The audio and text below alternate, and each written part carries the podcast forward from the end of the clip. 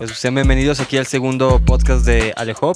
En esta ocasión tenemos aquí a nuestro invitado Adad, que toca en bandas por ejemplo, como Waterfalls. ¿Y qué otras bandas son? Eh, también participo en Murmurer y en Faraday. Y aparte había otra. Ah, este, en Inhabitants ahorita colaboro eh, como bajista. ¿Como bajista? Ok. Y bueno, son varios proyectos que tienes ahorita. Y bueno, me gustaría que nos centráramos ahorita un poquito en hablar de, de Waterfalls, que es tu, tu, banda principal de que tienes. Sí, sí, sí. Este, ¿Cómo empezó? O bueno, ¿desde qué año tiene la banda? Porque ya tiene bastantito. Bueno, iniciamos a principios del 2012. Todos veníamos de, bueno, en la primera alineación veníamos de diferentes proyectos. Entonces decidimos como arrancar con otros, buscar una nueva identidad musical y este y fue cuando por mensajes por Facebook nos empezamos a poner de acuerdo y para juntarnos a hacer música. Entonces al principio la idea que teníamos de la banda era tocar synth pop y un poco de new wave, pero conforme fue evolucionando el sonido y por los, los tintes que metían algunos integrantes en la composición de la música, terminamos evolucionando al post-punk y al al post-punk y un poquito al new wave. Esto fue, bueno, fue también parte, bueno, y un poco de dream pop. Fue parte también de un boom que empezó a haber en ese, en ese lapso del 2011 a 2013 en la escena como nacional e internacional, que fue el nuevo detonante del, del post-punk, que venían bandas, influencias de bandas europeas y de Estados Unidos. Y en México fue cuando empezó a tener como un boom muy fuerte por lo que decidimos tomar ese, estandarte para nuestro sonido. Pues que me parece que también aquí, bueno, en la zona del Bajío estaba bandas como Candy Colors, Ajá. que no sé qué también, qué tanto pudo haber influido en su sonido en aquel entonces. Sí, de hecho, cuando, cuando Candy Colors estaban empezando, ellos, ellos estaban origin ellos habían empezado más o menos por el 2008-2007 y empezaron como con un híbrido también medio extraño, tirando como un poco de mat rock y después decía, igual madurando su sonido, llegaron al post-punk. Junto con ellos había otra banda llamada Black Pony, que eran también integrantes, ex, integrantes de otra banda como icónica del Bajillo llamada Artie, que es de post-rock. Y como a la par de ellos fueron como los que empezaron a llevar en ese tiempo la batuta y el estandarte de la escena en el Bajío del género del post-punk y bueno, y representando bueno, a la zona El Bajío y, a León en venues nacionales. Sí, porque de hecho tengo entendido que por ejemplo Candy Colors llegó a abrir como a bandas tanto nacionales como internacionales un poquito más grandes. Este, y al final, bueno, no sé, en tu opinión, por ejemplo, ¿qué, ¿qué, fue lo que faltó para que terminara de hacer boom toda, la, toda esa escena que había en ese entonces? Principalmente es como compromiso y la las necesidades que, que vas adquiriendo también como por la edad. Muchas veces por cuestiones de trabajo, este, o situación social, o simplemente por objetivos que tengas en ese momento, pueden cambiar tus prioridades. Y pudo haber sido el caso lo que sucedió con ellos, por lo que ya dejaron pausado su proyecto y por lo que decidieron separarlo pero pues iban, pues como comentábamos antes, y era el, eran como un estandarte o un pilar fuerte dentro de la escena. ¿Y Water, Waterfalls cómo se fue como vinculando con todo esto de la escena? O sea, ¿cómo fueron ustedes, empezaron? este, ¿Qué rol tenía cada una de, los, de las personas que participaban en el proyecto? Bueno, cuando iniciamos realmente empezamos queriendo hacer música para nosotros y para poder disfrutarlo. Entonces cuando nos empezó a dar la oportunidad de, de, poder ejecutar las canciones en vivo, tener los primeros shows, nos dimos cuenta de que las cosas podían dar para más. Entonces nos fuimos comprometiendo también en pulir nuestro sonido, darle un poco más de calidad, enfocarnos más en la composición. Y sobre eso también llevar como poco a poco te vas dando cuenta que no solamente es tocar, ensayar y hacer este y tener, tener muchas canciones y muchas presentaciones. También lleva a cabo tener como una estrategia de marketing por detrás que te, que te vuelva como que te vuelva más sólido la presencia de tu proyecto. O sea, desde que consigas alguien que te haga management o buqueo, que haga su press kit, por ejemplo, tus contenidos en redes sociales, que, que antes a lo mejor teníamos, había muchos con muchos problemas a lo mejor para poder publicar un álbum, pero ahorita ya cualquiera puede comprar una interfaz y con tu laptop bajas cualquier software de tu preferencia y puedes ejecutar y crear música desde tu casa. Entonces, ya ahorita afortunadamente con, con, el internet y la cercanía y la, ¿cómo se puede decir? La accesibilidad y la rapidez que tenemos de información, es más fácil también para poder difundir tu música y para poder llegar a más oídos. Eso también implica mucho que tienes que ser como muy responsable en la gestión y en la generación de contenidos que vas a ofrecer para el público que te va a consumir. Y con eso creo que es como la carta ahorita principal para que puedas vender tu producto o tu banda para las demás personas y, para que las personas te escuchen. Mm. Bueno, y Waterfalls, que empezó ya por el 2012, me supongo que ahorita ya con ocho años de, trayectoria de experiencia, pues te ha tocado ver como toda esta evolución en cuanto a, la escena. Sí. ¿Qué cambios importantes crees que haya tenido todo, esta, todo esto? O sea, de, en esos momentos que ustedes empezaron actualmente o pasando quizás por año, por ejemplo, en 2015, 2016, que también hubo como otro cambio importante dentro de, la sí. música. Ok. Bueno, fíjense que algo, o sea, para la escena local, en Guanajuato siempre ha sido como un punto de, un punto de atención a nivel nacional como importante, pero que en ciertos casos nunca se ha llegado a concluir, porque teníamos la mala llamada este, maldición del Bajío. Pero esto va evocado desde los 60, 70, porque incluso habían bandas de rock psicodélico en, en, el, en el Cuecillo. Entonces, a partir de ahí ya había como foco de atención en el Bajío de las cosas que se estaban haciendo. Después en los noventas, perdóneme, voy a explayar un poquito. Tú dale. En los noventas, este, empezó a salir una, había como toda esta oleada de las banditas como Café Tacuba, este, Panteón Rococó, La Maldita y así. Bandas como que eran un poco más de rebeldía y más estridentes, o sea, como en cuestión de, en su lírica y en su música.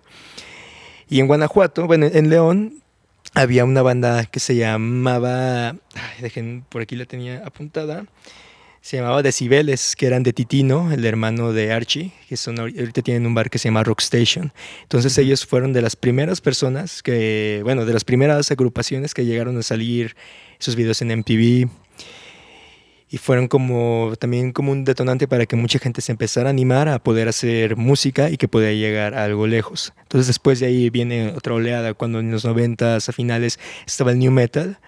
Había varias bandas también aquí en el Bajío que empezaron a surgir y a, sacar como el estandarte para llevar el nombre de lo que estábamos haciendo en, en la región.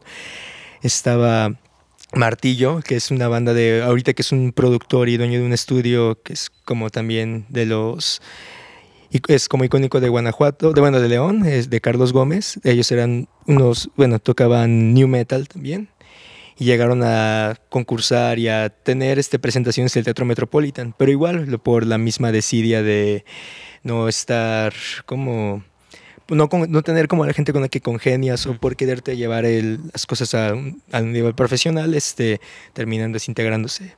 Pero eso, y cuando al momento de que pasa esto, en la, en la década de los 2000 al 2010, pasa algo como muy, como muy chistoso dentro de la escena empezaron a salir como en ese tiempo como estaba la camada de las bandas de rock alternativo que eran eran Sue, estaba el, boom del Nopal Beat, que era Susi 4, este, empezaban a salir bandas también como Levarón, bandas como Bengala o como Becker. En ese mismo tiempo también la gente que estaba que estaba involucrada dentro del ambiente musical en el Bajío, empezaron a realizar proyectos que eran de muy buena calidad y que también tuvieron importancia y, y, tuvieron buena proyección a nivel nacional. En ese tiempo la escena era Monitor, era Inyección Naranja, Somavit, que antes era Monitor, Astronauta, este, Tracopasto, mmm, Gorupos, Gigi Bros,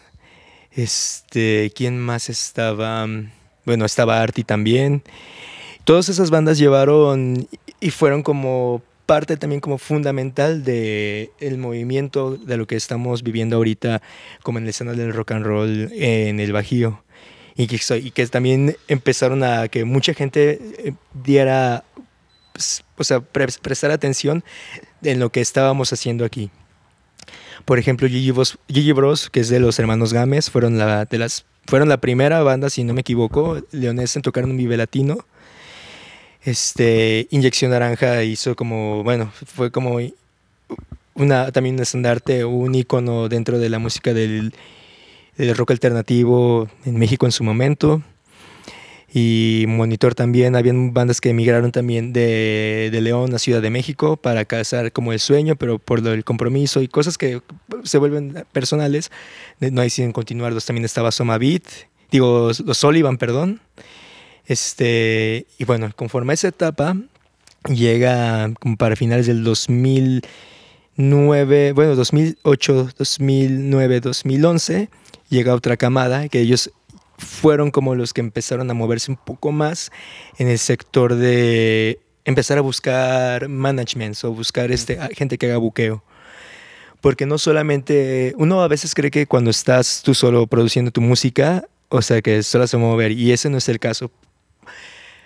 A veces para poder formalizar más un proyecto o algo que te vaya a ayudar para concretarlo, necesitas hacer la, bueno, paga para y la inversión para alguien que te esté moviendo y que te esté casando como fechas que te pongan los lugares adecuados para que puedas, que puedas salir. Entonces para este momento vienen bandas como Robot Junkie Paradise, este Frenzy Project, que fueron también como fueron como gente que empezó a abrir la brecha en el famoso, bueno, que ahorita ya no sé cómo esté la movida, en el circuito Roma Condesa en Ciudad de México que eran los venues que eran como los tops, antes de saltar a ya ser una banda más mainstream que tocaras en festivales. Porque ellos ya, pues, eh, tocar, tocar en, o sea, en, el Imperial, que ese foro ya tampoco ya no existe, era el Imperial, el Caradura, este, el Pata Negra, eh, los 46 creo que sigue vigente. Este, todos, todos esos circuitos de bares ya era, ya evocaba que fueras mencionado como en revistas o o en blogs que ya, ya eran de peso nacional o hasta internacional, ya la gente te empezaba a buscar, te empezaba a ver. Entonces fue lo que nos empezó a motivar también como a muchas bandas que estábamos, que habíamos crecido con lo que había, con lo que había acontecido y que nos tocó verlo como otras bambalinas, lo que estaba pasando, a poder generar nosotros nuestras propias estrategias conforme a nuestras posibilidades económicas y de tiempos, eh, porque pues, en ese tiempo éramos algunos estudiantes o los que trabajábamos, y sobre eso empezarlo a, a llevar a cabo. En ese tiempo también igual fue la evolución de cuando estaba, estaba Candy Colors, estaba TBTF, estaba Dirty Noise también, era otra banda que era como a, la par de White Apple Dance Club. Y había mucha gente de, que venía en, de los alrededores de la ciudad. En León antes había un foro llamado el Monaghan, que era como un venue como muy respetable. O sea, que si gente que venía a tocar al Bajío, tenía que... Pasar por ahí. Tenías que pasar forzosamente por el Monaghan. Y era algo, era algo muy curioso porque, bueno, siento que en el momento que se empieza a formalizar, bueno, no formalizar, sino que hacerse como toda la segregación de los focos de atención de la noche en la calle Madero, se, se, perdió como cierta parte de esa cultura que antes se tenía. Porque en el Monaghan lo que, lo que hacía generaba como una comunidad. La gente iba a tomarse una cerveza, este, a pasar un rato con sus amigos, iba a escuchar la propuesta musical local o nacional que te traían. Entonces siempre ibas como dispuesto a ir a escuchar una banda nueva, pasártela bien y, y, disfrutar, y disfrutar de la fiesta. Entonces fue como un venue, como un pilar muy importante que tenías en la ciudad. Entonces para también llegar ahí eh, te pedían como press kit y este material grabado. Estaba muy bien porque lo, buscaban curar eh, a, la, gente que llegaba a tocar. Entonces a partir de ahí es de donde estas bandas que te comento, bueno, que también ahí va evocado, bueno, va encajado Candy Colors, Dirty Noise, este, mm, White Apple Dance Club, TBTF, em, Monitor, Inyección Naranja, todos ellos tocaron ahí, Frenzy, fue que antes eran Frenzy Project, después hicieron Frenzy Robot Junkie, Hesting también era otra banda que tocaba funky este, fueron donde se empezaron a hacer de público y de tener como, como tener este, como una, un arraigo o un, un arraigo de gente, un, bloque de gente que ya, te, que ya lo seguía y que empezaron a, a, captar la atención a nivel nacional.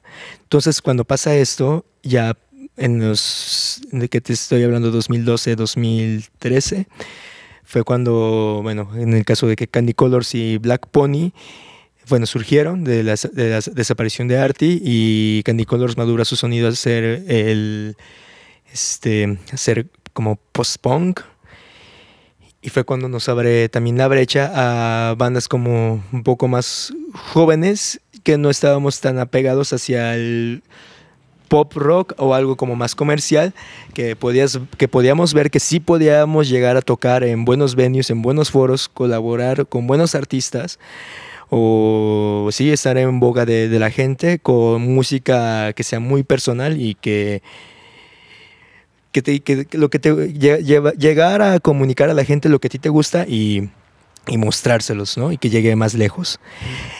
Entonces, de ahí nace también como otra camada completamente, bueno, la otra generación musical. Venía Hexagrams, venía, bueno, mi, mi proyecto con Waterfalls, este, que también nos tocó como el inicio de varios, varios movimientos que empezaron a ver en México para poder unificar como en ese boom que hubo de la onda como obscura, del el post-punk el dream pop o el new wave y un poco de los inicios del shoegaze en México de poder poder unificar todos todas estas bandas estos circuitos en uno solo. Entonces fue cuando empezó a haber un festival que se llamaba Aquí no escena.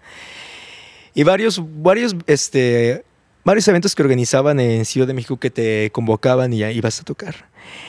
Entonces de ahí fue que mucha gente empezó a despegar y a salirse a salir a tocar. También porque lo que empezó a ver en ese tiempo fue como un declive en los venues.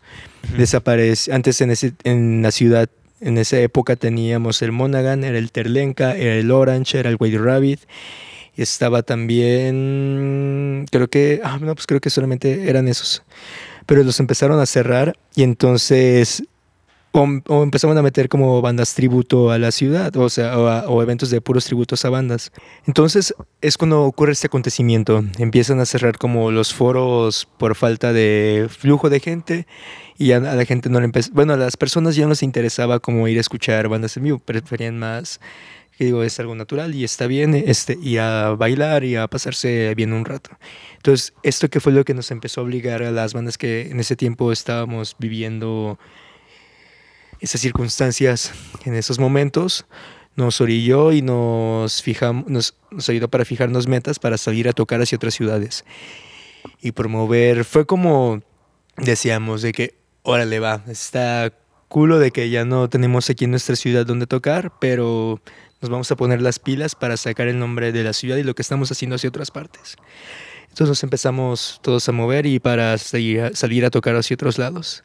Conforme a eso, ese movimiento, lo que había dejado la ondita como obscura, viene otra cámara de bandas, este, que es Clan de Venus, es Pulsar, venía Dubi, este, Saturn Monday, Inhabitants, que ahorita, bueno, yo puedo decir que en el sector como más juvenil, es este, son como las que llevan como toda la que son los que consumen todo, todo el público, son los que llaman la atención a todo el público ahorita como juvenil en la ciudad. En la ciudad. También otra cosa que también, las bandas de gente que estaba tocando antes volvieron a resurgir, pero bueno, de la escena del 2000 al 2010 empezaron a sacar sus otros proyectos también para no quedarse atrás y seguir haciendo música. Venía Rex Attack también, este, bueno, Monoceronte, y, proyectos también que no solo se el, el, género, bueno, la música en León no solo se diversifica, digo, no solamente se enfocaba a la música independiente, sino que también abrió la brecha para otros, otros géneros. Bueno, por ejemplo, que ustedes conocen, lo que está pasando ahorita con el movimiento del trap, o está ahí también movimientos de, bueno, el movimiento de hip hop, que es un poco más urbanón, que es un poquito más under, pero ellos todavía no tienen donde poder presentarse. Bandas de más experimentales o de chill wave o pop electrónico como Budaya. Este fueron cosas buenas, fueron, fueron nuevos proyectos que empezaron a surgir y que gracias a, a todo lo que todo lo que habíamos vivido antes, este aprendieron y estamos aprendiendo también a tener una modalidad de trabajo como más profesional, más objetivizada para poder llegar, que nuestra música llegue hacia más oídos. Lo que está muy rico de la ciudad también es que tenemos, o sea, en la escena de, metal, en, bueno, y en cuestión en Guanajuato es súper rica y hay bandas de también muchísima calidad, gente que está tocando en el extranjero y que está abriendo camino para otras bandas o del, género que quieren llegar para allá. Symbiotic, Dark Matter, Beast, este, proyectos también de ¿Qué más? Bueno, proyectos de que empezó a renacer otra vez el happy punk y el punk rock, parte del, del emo en, en, Guanajuato, también ya se está, ya están haciendo de nuevo, bandas como eh, Marino, este Lunes de Honores, este Parker, em, viene también, ¿cómo se llaman estos? Pet Friendly. Y la nueva camada también de bandas alternativas, que está Los Fibos, Never Been to Budapest. Eh, bueno, otra banda que ya es, son viejos, pero que están otra vez resurgiendo, es Calzón Chino, que ahora somos, somos Logan. Este, bueno, es que hay, hay infinidad de, de géneros y de música que ahorita está pasando en el Bajío. Y es eso que nos está volviendo como una plataforma de foco de atención para la gente que volteen a ver en lo que estamos haciendo. La llamada maldición del Bajío provenía porque siempre bandas que estaban rompiendo la que iban, que veían que tenían como, como un futuro o que podían prospectar para que consolidarse ya dentro de la escena nacional, este, terminaban separándose, les pasaba, o sí, sí, se terminaban separando.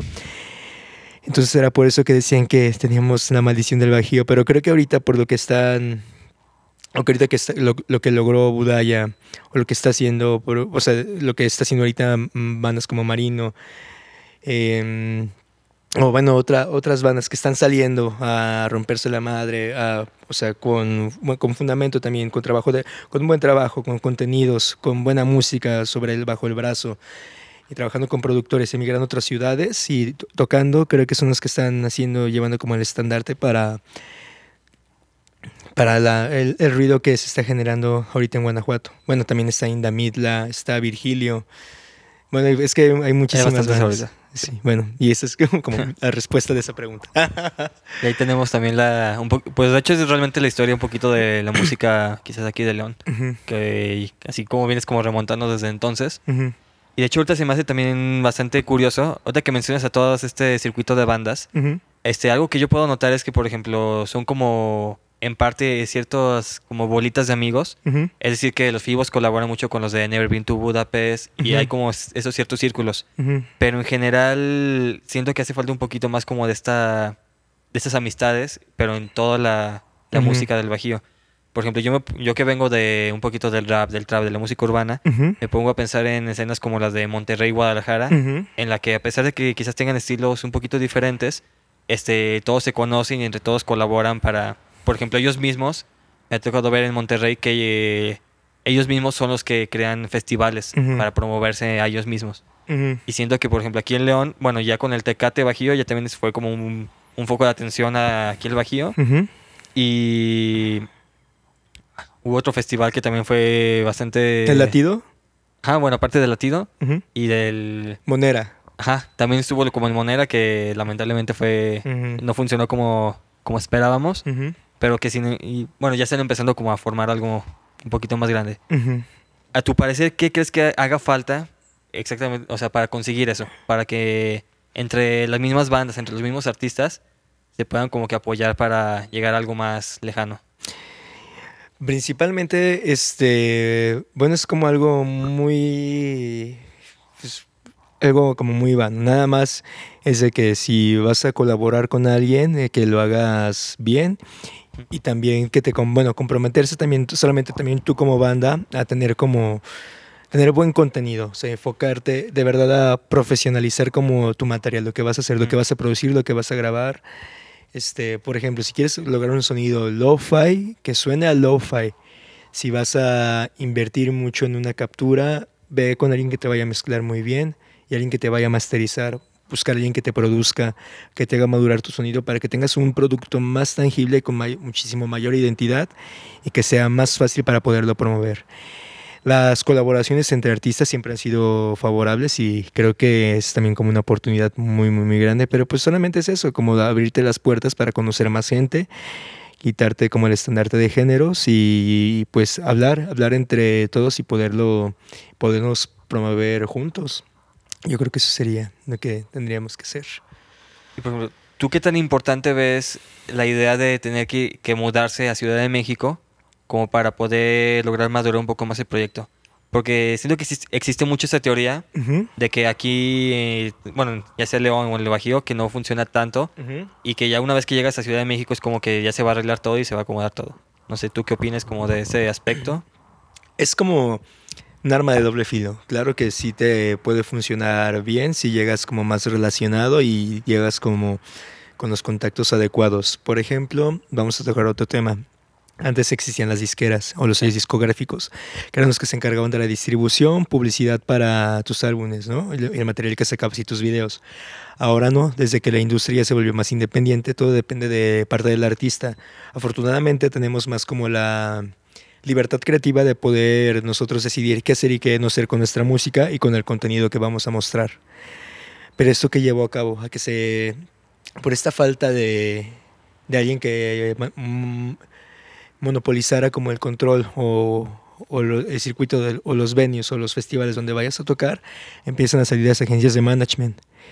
Que esos son los que se dedican para hacerte tus propuestas de medios, llevarte a entrevistas, este, llevarte a mm, meterte a festivales, a buenos venues, a abrirles a buenas bandas, a promoverte, sacar publicidad y eh, se encargan como de todo, pues como sobrellevar como toda tu imagen y tu producción como como artista. Entonces, a partir de esto es como nace otro, otro monopolio. Es las, las agencias que en su momento empezaron fue, era Sicario, era Humo, Managers Anónimos, que todavía sigue vigente. Este, y era, ay, que se me fue el nombre de los otros, era Caimán, creo. Pero después Sicario tenía muchos vínculos con Ocesa y se cambió a Watts. Viene también otra, otra agencia que es de artistas alternativos, bueno, como DJs y Booker para gente como más alternativa, que son los de BAM, BAM es BAA, que son varios artistas. Y Humo que sigue, que es de Sebastián, el, guitar, el bajista de Reino y de Bengala. Entonces ellos fueron los que empezaron a monopolizar y a... Ya, ya y abarcar como toda la atención de los circuitos este, importantes para el sector musical en el país. Al momento que si te quieres, es que cada quien puede pelear desde, su trinchera. La cosa es tener el tiempo y tener la inversión para poderlo hacer.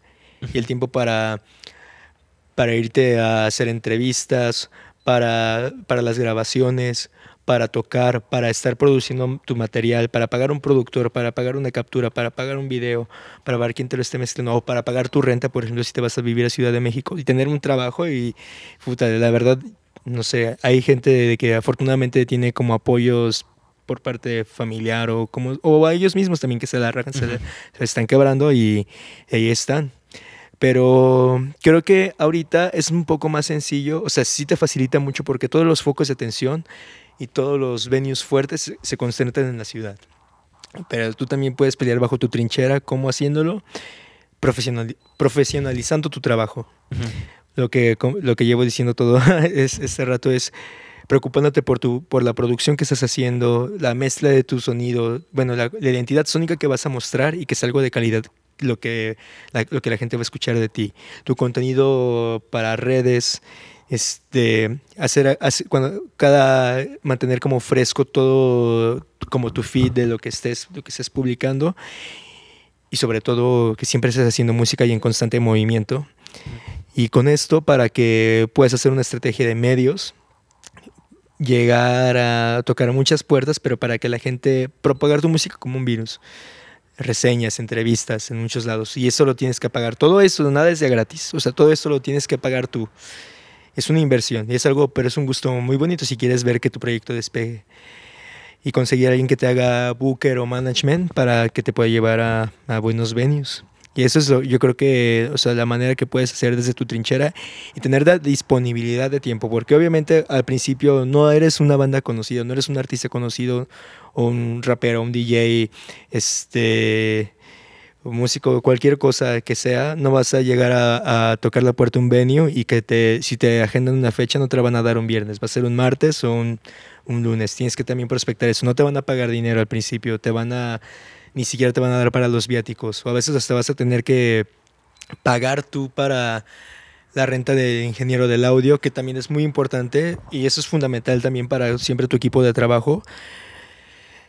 Fijar a alguien que se preocupe por tu sonido para en el lugar donde toques siempre suenes bien.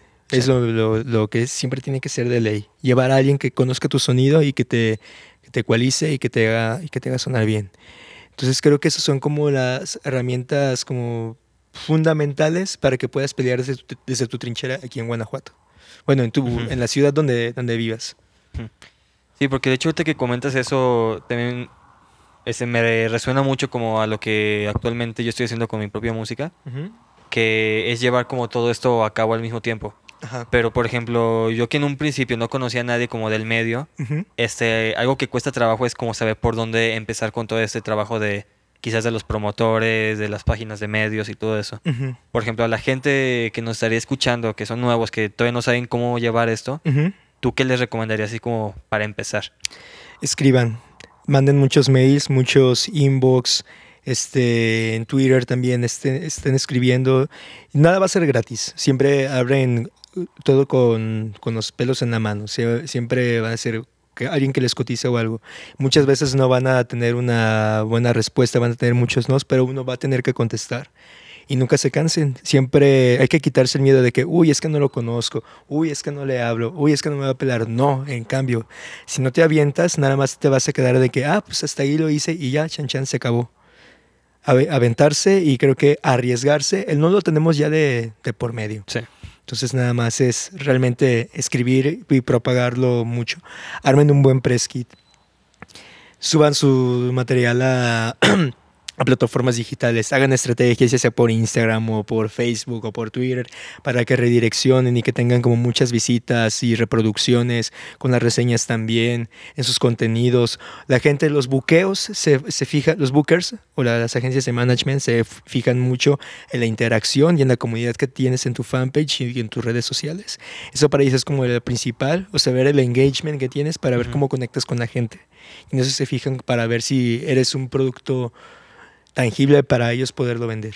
Bueno, yo te venimos comentando un poquito el tema de, de la importancia de la imagen y el diseño en cuanto, bueno, para las bandas.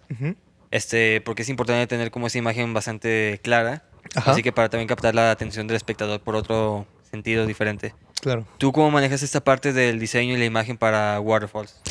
Bueno, lo que siempre busco trabajar y que creo que es también como parte fundamental que lo pudieran tomar de ejemplo o como lo, quisieran ver para implementarlo en su proyecto musical, es evocando eh, como en un complemento en lo que comunicas con tu música.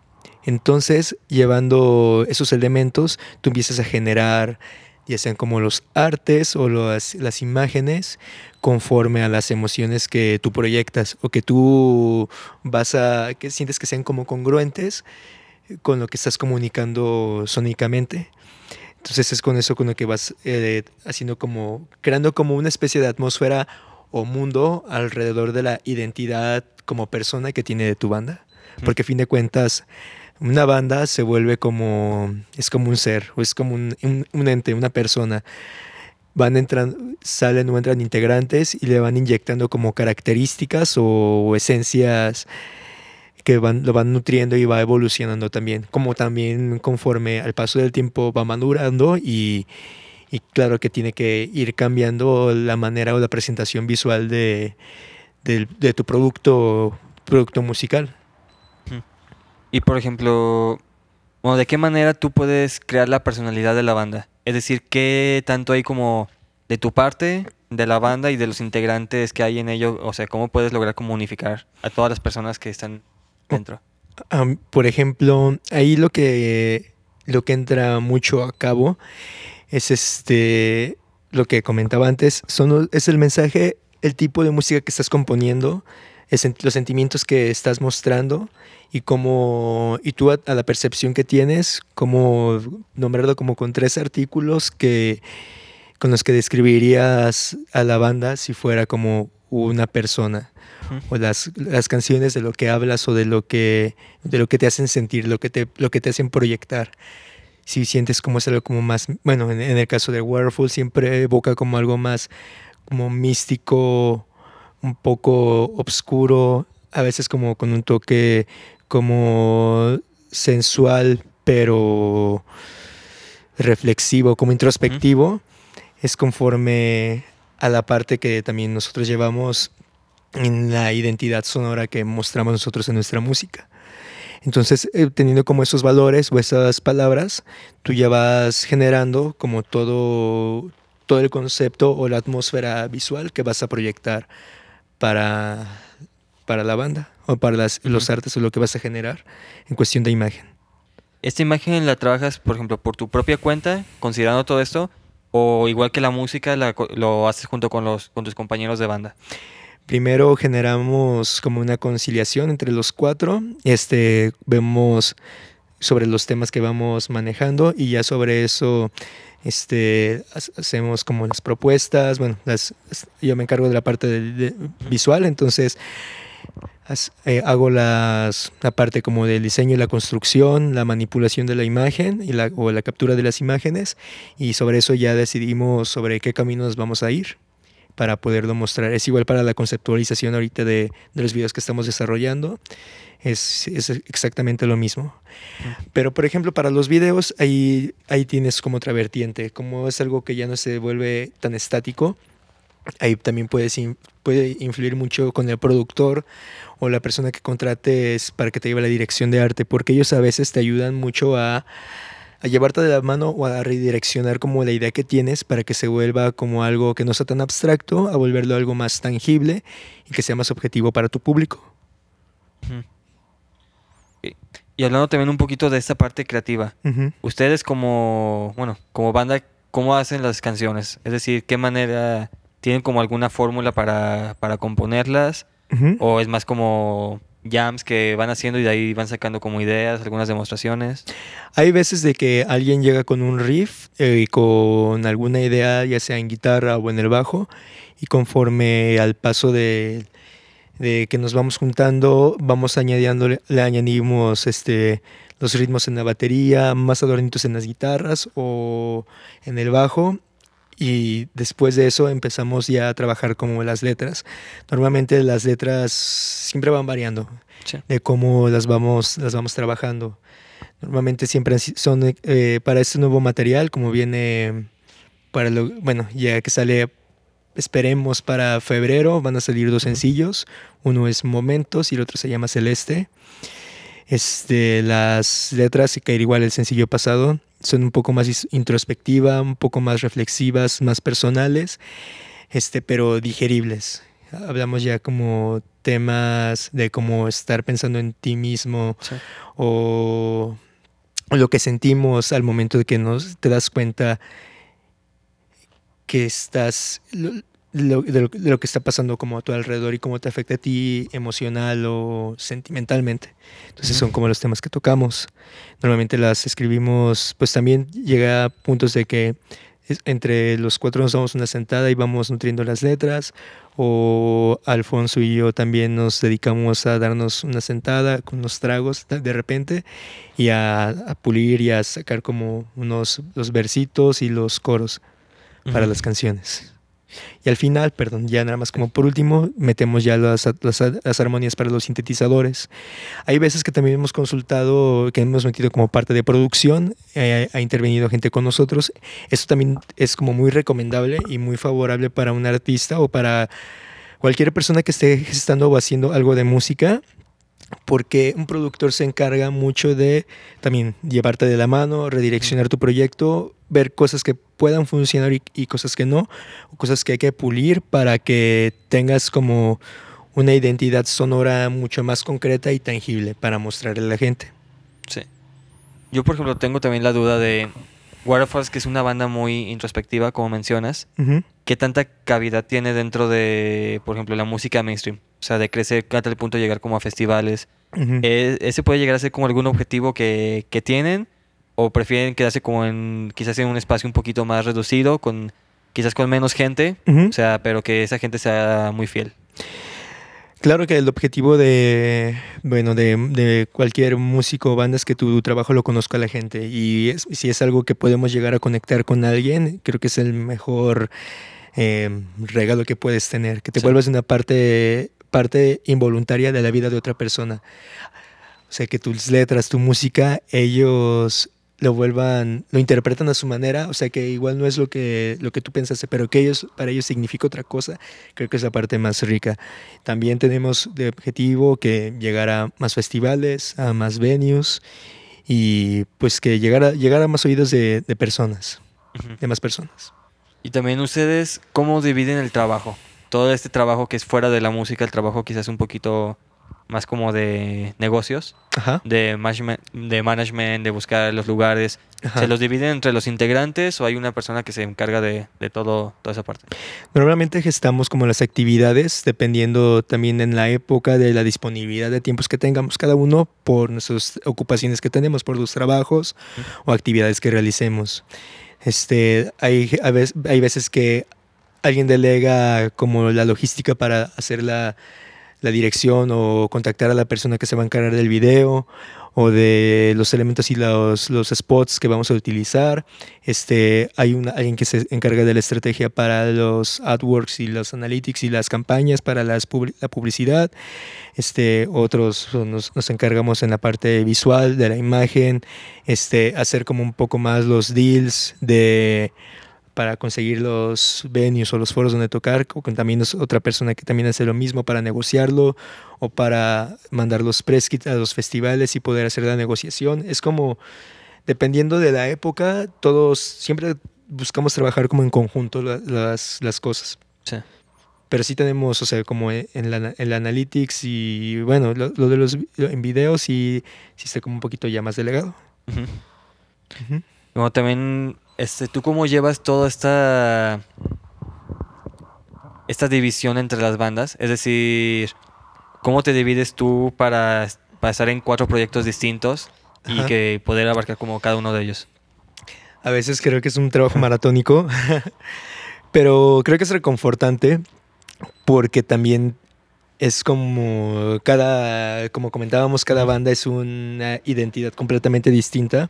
Entonces también dado a eso, tú te adaptas y te y sientes también como el feel de cada banda con la que estás tocando. Pues simplemente si en algo tienes interés, vas a darle el tiempo necesario y de calidad para poderte comprometer y, y hacer algo, algo bien hecho de ese proyecto. Sí, porque también estamos comentando de que de ese tema un poquito quizás del autoplagio. No sé si te, si te llegue quizás a pasar.